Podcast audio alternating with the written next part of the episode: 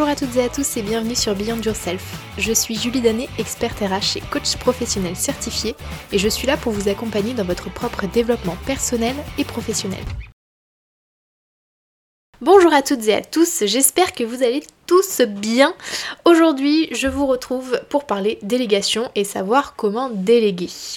Pourquoi c'est un sujet qui est important Parce que bien souvent, on ne sait pas comment faire pour déléguer. Et si on le fait, eh bien on le fait pour les mauvaises raisons. Donc on veut absolument éviter ça et apprendre à déléguer dans un cadre qui est sain pour nous et pour les autres. Donc ce podcast, il est applicable principalement bah, pour les managers, parce que pour déléguer, il faut des personnes avec qui vous travaillez, forcément. Donc les managers avec leurs collaborateurs, mais ça va être aussi valable pour les entrepreneurs avec leurs prestataires. Dans un premier temps, on va voir ensemble les euh, excuses qu'on aime bien se donner, mais euh, qui ne sont pas de bonnes excuses pour éviter de déléguer. Je, vous, je vous le dis tout de suite, on va essayer de casser euh, un peu toutes ces croyances qu'on a en nous. Ensuite, on verra ensemble pourquoi déléguer, pourquoi c'est important et pourquoi ça vous sera forcément bénéfique. Et dans un troisième temps, eh bien, je vous donnerai les grandes étapes pour que vous puissiez déléguer efficacement et sereinement. Donc si vous êtes prêts, alors c'est parti. Et on commence tout de suite par les excuses qu'on aime bien se donner. Dans un premier temps, moi je vous entends déjà dire oui mais moi je le fais plus rapidement moi-même, voilà, je perds du temps à euh, apprendre la chose à quelqu'un d'autre. Ok, j'entends ce que vous dites. Par contre, une fois que vous avez formé la personne effectivement à faire la tâche, là, vous allez gagner du temps. Donc parfois, il est super important de savoir perdre du temps pour en gagner par la suite. Donc je ne veux plus entendre, je le fais plus rapidement moi-même. Ok, je, suis d'accord, peut-être que à l'instant T, vous le faites plus rapidement vous-même, mais par contre, une fois que vous avez quelqu'un qui est efficace sur le sujet, vous allez forcément gagner du temps. Ensuite, ce qu'on peut entendre souvent, c'est je n'ai pas les moyens de déléguer. Alors ok, on va faire un petit, un petit calcul là, assez rapide. Pensez déjà à votre coût horaire et multipliez par le temps que vous allez passer sur la tâche que vous pourriez déléguer.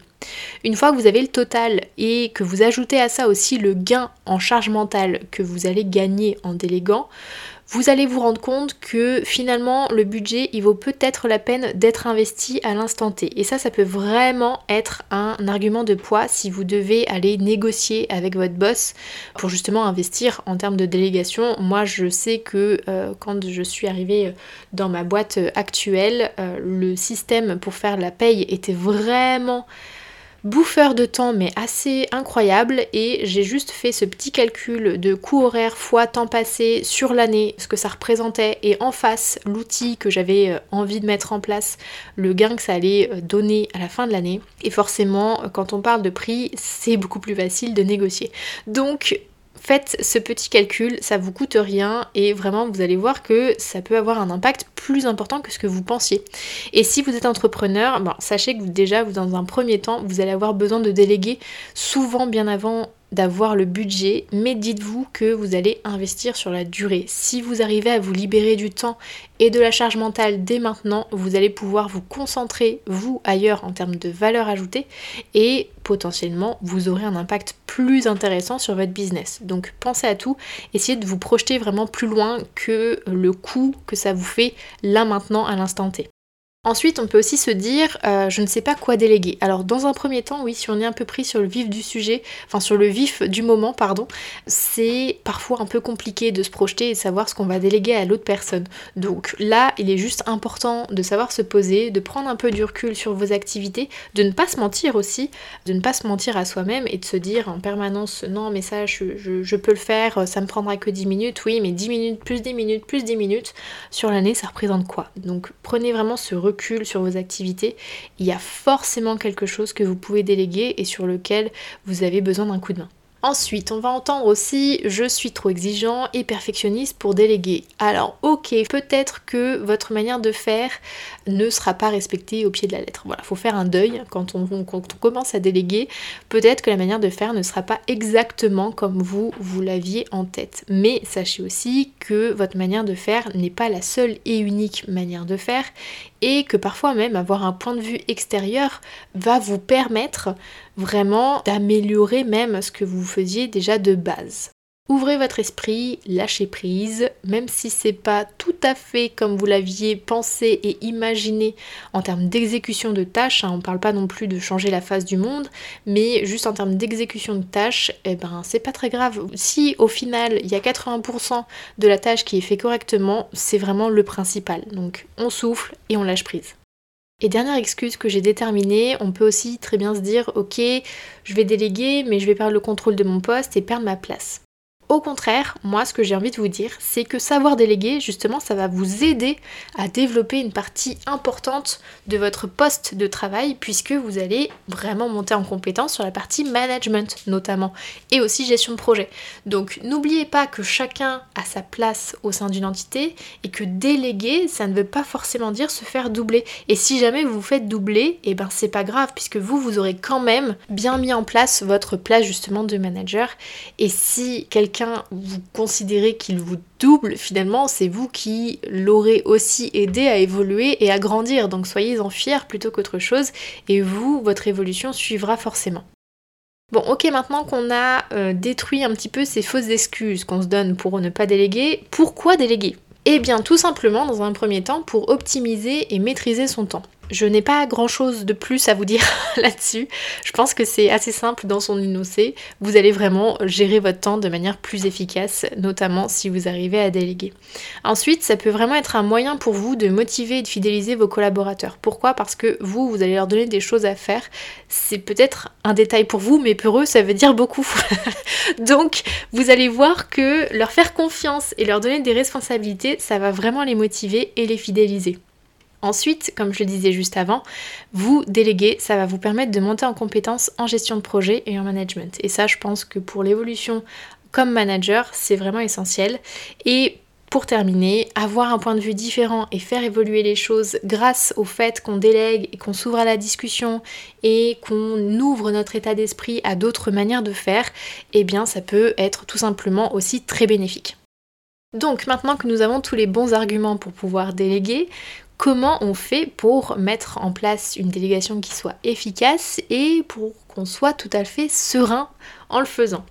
Déjà, moi, la première étape que je vous conseille, c'est de lister toutes vos tâches sur une journée, une semaine, un mois, peu importe, vraiment lister toute votre activité. Ensuite, une fois que vous avez cette liste de tâches, vous allez déterminer celles pour lesquelles vous avez de la vraie valeur ajoutée et celles pour lesquelles ce n'est pas le cas ou plus le cas puisque il est possible que vous ayez eu de la valeur ajoutée pour faire une certaine chose à un instant T mais que maintenant que vous avez aussi évolué sur votre poste, ce ne soit plus le cas et à ce moment-là, vous allez pouvoir mettre cette liste là dans la colonne je n'ai plus de valeur ajoutée pour cette tâche là. Quand vous faites le tri de cette euh, liste de tâches, je vous conseille de quand même conserver des tâches que vous avez envie de conserver, même si elles n'ont plus vraiment besoin de votre valeur ajoutée et uniquement si elles ne vous prennent pas trop de temps. Pourquoi je vous dis de garder quand même un petit paquet de tâches sous le coude si jamais il euh, y en a qui vous plaisent vraiment et qui ne sont pas trop preneuses de temps pour vous.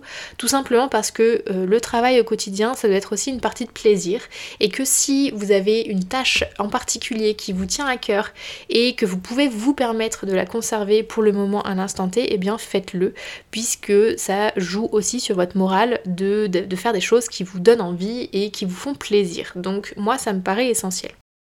Ensuite, une fois que vous avez fait ce travail sur lister vos tâches et les trier, il est l'heure de s'entourer de personnes en lesquelles vous avez confiance. Donc là, vous allez tester les personnes, vous allez les challenger et vous allez le faire jusqu'à ce que vous soyez totalement serein sur la capacité de la personne de répondre à vos attentes. Donc si vous avez l'occasion de recruter en direct la personne à qui vous allez pouvoir déléguer, ça c'est top puisque vous allez participer à son process de recrutement. Et là, vous pouvez vraiment choisir une personne qui va vous correspondre et euh, qui déjà en termes de feeling, ça va bien passer. Si vous devez choisir une personne au sein de votre équipe, et eh bien à ce moment-là, c'est là que vous allez voir un petit peu comment ils agissent en temps normal, comment ils ont euh, l'habitude de travailler, et vous allez pouvoir sélectionner euh, les personnes qui vous paraissent les plus pleines de confiance pour pouvoir avancer avec eux.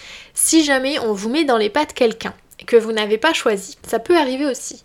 À ce moment-là, commencez petit commencez petit avec cette personne, donnez des tâches que vous pouvez déléguer assez facilement, qui vont vous permettre vraiment bah, de tester la personne, de voir euh, comment va être le rendu et vous avancez plus petit pas par plus petit pas si jamais vous avez quelques craintes.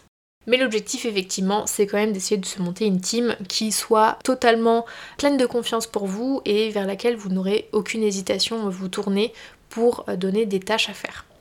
Une fois que vous avez la personne avec qui vous allez travailler, soyez vraiment clair et précis dans vos attentes sur ce que vous allez déléguer.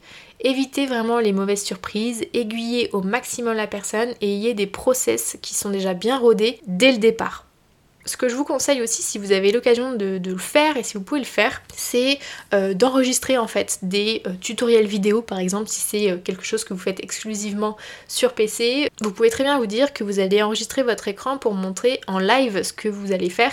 Et une fois que c'est enregistré, vous n'avez même plus besoin de former la personne plusieurs fois si c'est nécessaire, puisque elle aura tout sous la main, tout enregistré en vidéo et la passation du coup se, se passera encore plus facilement. Mais dans tous les cas, si vous avez des process qui sont déjà clairs, nets et précis, la passation devrait se passer très correctement. Ensuite, un point qui est super important, c'est euh, d'expliquer au maximum les enjeux et les objectifs de ce que la personne va faire. Pourquoi? Parce que personne n'aime travailler à l'aveugle sans savoir à quoi ça mène. On n'est pas des bêtes de foire, on n'est pas là juste pour être exécutant, ça n'a aucun sens, ça n'a aucun intérêt pour personne. Alors mettez au maximum les informations à disposition de la personne qui va travailler avec vous parce que ça permet vraiment de l'impliquer et vous verrez qu'une personne impliquée va être beaucoup plus investie et parfois même au-delà de ce que vous aviez en tête sur ce que vous lui demandez de faire. Donc c'est essentiel, essayez d'être le plus transparent possible euh, sur euh, les tâches qui sont exécutées et pourquoi elles sont faites.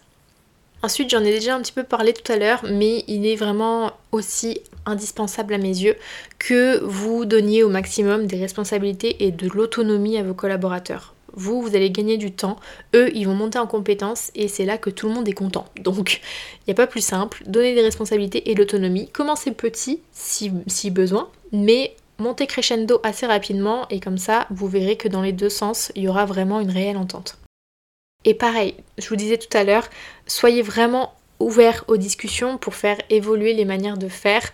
Ça c'est super important et ça va d'autant plus appuyer sur ce côté responsabilité et autonomie de vos collaborateurs. Et une fois que la machine est lancée, on n'oublie pas de faire des points pour voir comment ça se passe. Même si c'est important de commencer à faire confiance le plus rapidement possible, il est super important de faire un suivi régulier pour s'assurer que tout avance bien comme vous le souhaitez et qu'il n'y a pas de besoin plus poussé de la part de vos collaborateurs. Donc communiquez au maximum en permanence, comme ça si quelque chose est mal fait, eh bien vous vous en apercevrez tout de suite et vous pourrez avoir des mesures correctives tout de suite.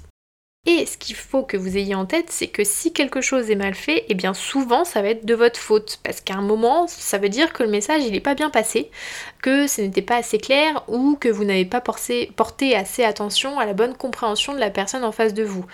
Peut-être que c'est aussi une question d'outils, enfin voilà, peu importe, mais en tout cas, si ça ne se passe pas comme prévu, souvent c'est qu'il y a eu un, souci euh, à votre niveau. Bon, des fois il y a aussi euh, des personnes qui ne sont pas capables de faire le travail de manière correcte, mais dans 90% des cas, ce sera euh, votre faute. Donc faites bien attention à ce que tout soit clair, net, précis et bien documenté pour que la personne puisse vraiment vous rendre un travail qui sera le plus exhaustif possible.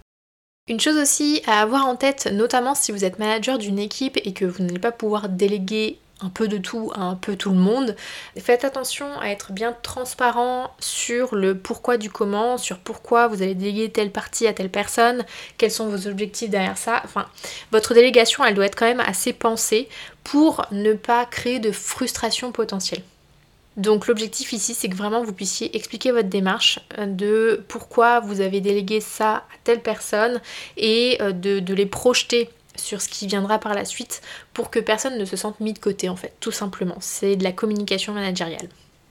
Et mon dernier point que je voulais vraiment aborder, j'ai déjà abordé tout à l'heure un tout petit peu si vous avez bien suivi, c'est qu'il faut accepter que tout ne soit pas parfait, ou du moins à vos yeux, puisque c'est qu'une question assez subjective. Donc, et c'est pas grave en plus que ce ne soit pas totalement parfait.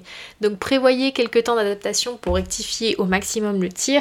Et ensuite, le meilleur moyen, c'est d'apprendre à lâcher prise, même si on n'atteint pas un 100% parfait.